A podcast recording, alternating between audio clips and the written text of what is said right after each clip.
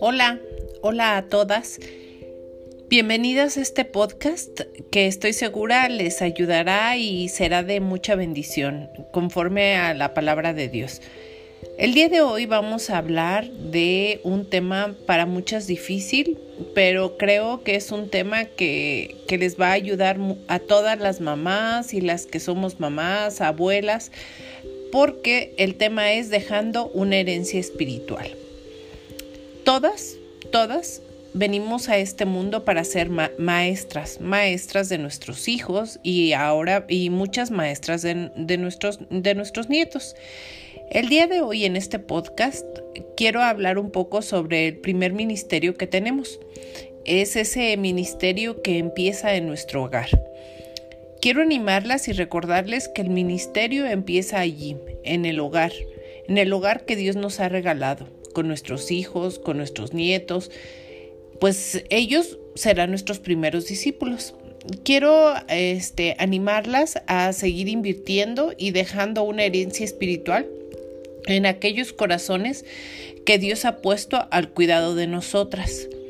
Espero que esta, este podcast sea de bendición y traiga a ustedes la enseñanza necesaria para empezar a invertir en la vida de nuestros hijos y de nuestros nietos. El 2021, el, bueno, más bien el 2020 fue un año difícil, un año complicado, que nos hizo a muchas pensar en la brevedad de la vida. Eh, son realmente muy pocos los años en que las mamás o las abuelas tienen para influir en el corazón y en el alma de sus hijos o de sus nietos. El tiempo es muy corto y si el año 2020 nos enseñó algo fue que de la, noche a la mañana nuestra vida no está asegurada. En realidad, bueno, pues tampoco el día de hoy no lo asegura, pero el año 2020 fue un año que nos enseñó a valorar nuestra salud, a valorar nuestra vida y también nos enseñó a que el reino de Dios está cerca. Y es por eso muy importante que como mamás o como abuelas empecemos a invertir en la vida de nuestros hijos y nuestros nietos. Eh, también les puedo asegurar que no podemos garantizar que nuestra fe cristiana pase a nuestra siguiente generación. Es por eso que hoy les voy a platicar de tres maneras para, de invertir espiritualmente. Eh, ¿Cómo podemos nosotras como madres o abuelas utilizar el día de hoy para invertir espiritualmente en la vida de nuestros hijos y de nuestros nietos? Bueno, pues hoy les voy a platicar de tres posibles formas. La primera, la primera y es una de las más importantes, dice, hacer oración, hacer de la oración un hábito constante en nuestras vidas. En Primera de Juan, versículo 5, digo capítulo 5, versículo 14, Juan nos dice, esta es la confianza que tenemos delante de Él, que si pedimos cualquier cosa conforme a su voluntad, Él nos oye. Es impresionante pensar que podemos entregar nuestras esperanzas, nuestros sueños y nuestros temores a aquel que hizo la, vida misma. Y lo hacemos a través de qué? Pues de la oración.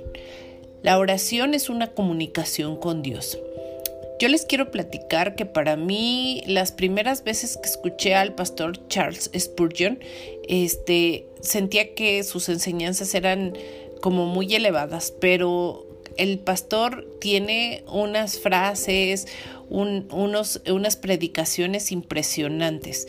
Y hoy les quiero comentar una. En el, este es un, eh, Charles Spurgeon es un predicador del siglo XIX y dijo que la oración genuina no es un solo ejercicio mental o una interpretación vocal. Es mucho más profundo que eso. Es una transacción espiritual con el Creador del cielo y de la tierra. Así es que, hermanas, escuchando esta, esta definición, las invito a que diariamente tengamos un devocional y nuestra oración. Nuestra oración diaria con el Creador del cielo y de la tierra. No es cualquier cosa. ¿Qué pasa si no estás segura de cómo orar por tus hijos y por tus nietos? Pues hoy les voy a dar algunas ideas. La primera es orar la palabra de Dios. Les voy a poner un ejemplo. El Salmo 143, versículo 10 dice, Enséñame a hacer tu voluntad, porque tú eres mi Dios. Tu buen espíritu me guíe a tierra firme. Este versículo lo podemos convertir en un versículo de oración diciendo, Dios mío, sé que hoy muchos no te aman y que algunos incluso pueden estar diciéndole a mi hijo o a mi nieto que haga cosas que no te honran. Te pido en el nombre de tu Hijo Jesucristo que le enseñes a tomar decisiones correctas, las que sean de tu agrado. Que tu espíritu guíe a mi hijo o a mi nieto de tal manera que su mente esté equilibrada enfocándose siempre en tu voluntad y deseando lo que tú quieres. Es importante recordarles, hermanas, que utilizar que utilicemos una guía de oración. Yo utilizo una guía de versículos específicos para, para orar por rasgos del carácter como la bondad, como la humildad, como el espíritu enseñable, la obediencia, mm, la pureza y la resistencia. El primer podcast de esta serie habla de diferentes maneras de orar por nuestros hijos. Son 31 días y lo podemos utilizar en este, en, este modo para estar orando cada día del mes por una circunstancia diferente en la vida de nuestros hijos. Eh, yo les puedo decir que al utilizar esta guía me ha ayudado mucho a sacar un tiempo para cada día orar por mi, por mi hija. Sin embargo, sé que hay muchas formas de hacerlo.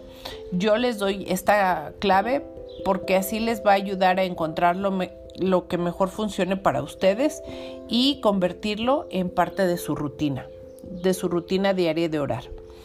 Otra, este, otra invitación que les hago es que usemos una Biblia en particular para nuestros hijos usarla para guiar sus oraciones por ellos durante un año.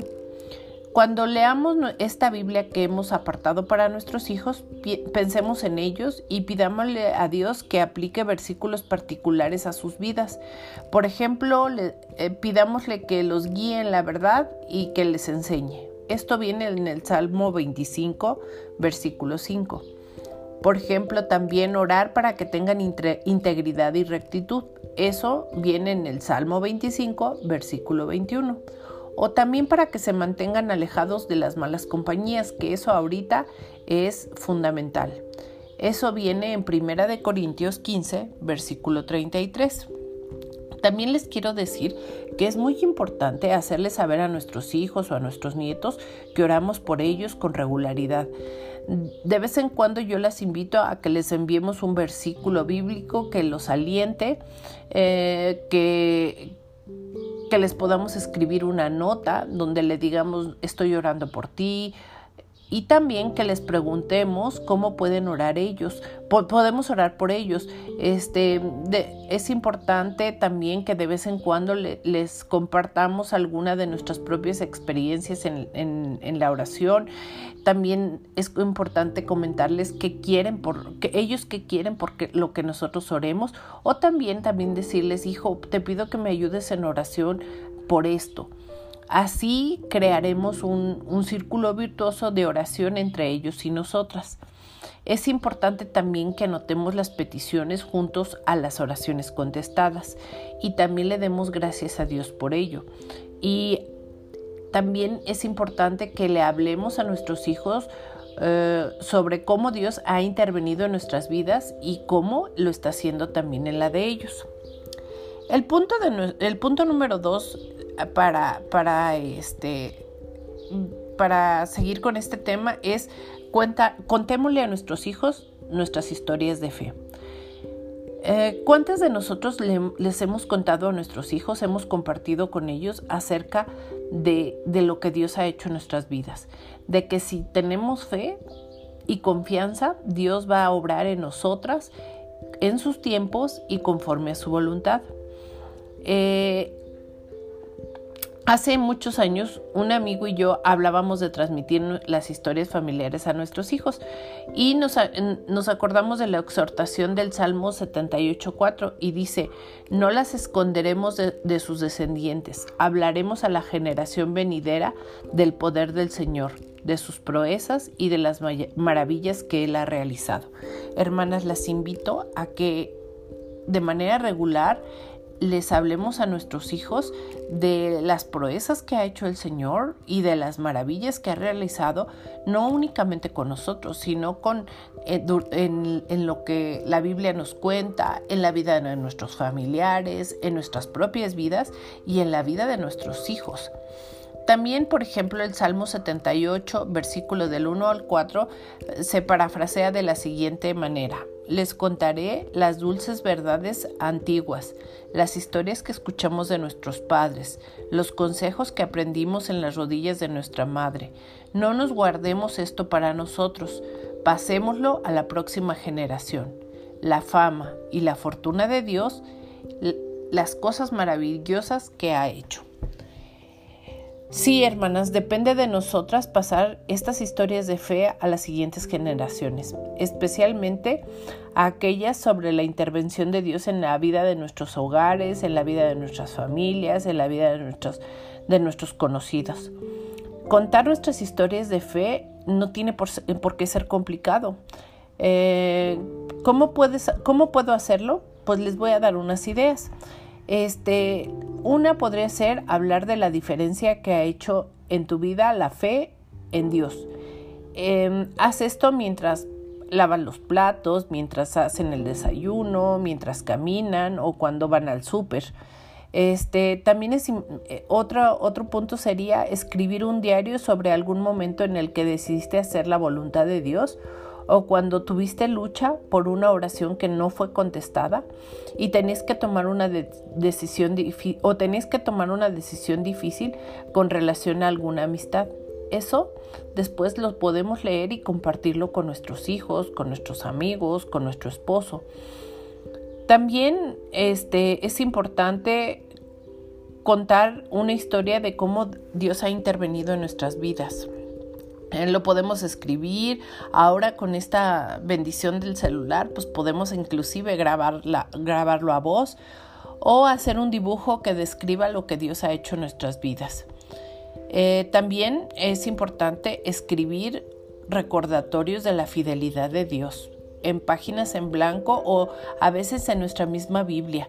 Eh, recordemos que Dios es fiel y que su misericordia se renueva cada mañana. Y el punto número tres es vive tu fe. Yo les puedo contar que hace poquito perdí a mi suegra y ella fue un ejemplo de fe. Eh, fue un ejemplo de fe, de bondad, de generosidad.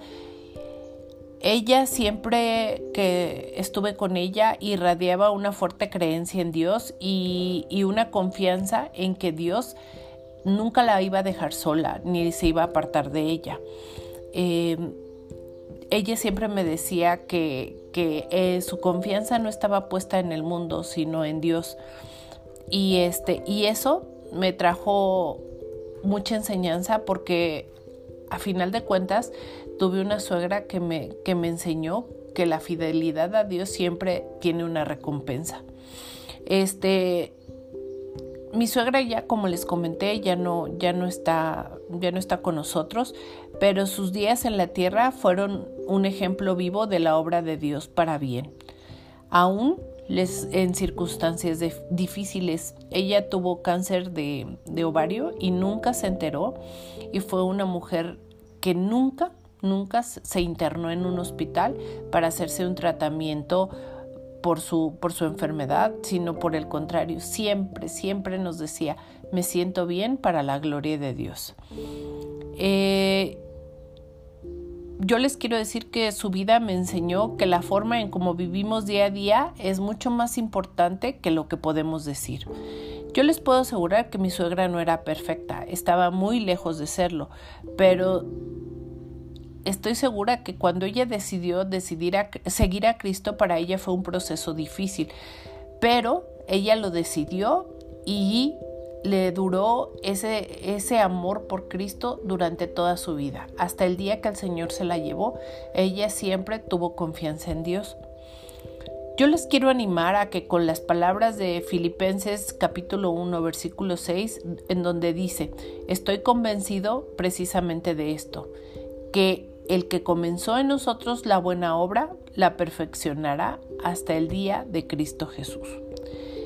La forma en la que vives todos los días importa más que una mera conversación. Tus hijos y nietos están mirando. ¿Qué dicen tus palabras y tus acciones sobre la fe? Les recuerdo, hermanas, que la vida es corta. No sabemos lo que nos va a traer el día de mañana, ni siquiera cuántos mañanas nos dará Dios. Eso es difícil de saber. Pero lo que sí debemos saber y tener seguridad es que podemos invertir en la vida de nuestros hijos y nuestros nietos. Y las invito a que invirtamos en ellos desde el día de hoy. Hermanas, espero que, que este pequeño podcast las ayude a invertir de manera sabia en la vida de sus hijos, a, a que inviertan y que les dejen esa herencia espiritual en aquellos corazones que Dios ha puesto al cuidado de ustedes, en la vida de sus hijos. Créanme, hermanas, es mucho más importante sembrar en, en sus corazones que dejarles una herencia económica que no les va a traer a veces felicidad. Lo, que, lo único que trae felicidad y gozo a nuestras vidas es el conocer a Cristo y saber que Cristo nos va, no nos va a dejar ni nos va a desamparar y que Él ha prometido estar con nosotros hasta el último día del mundo.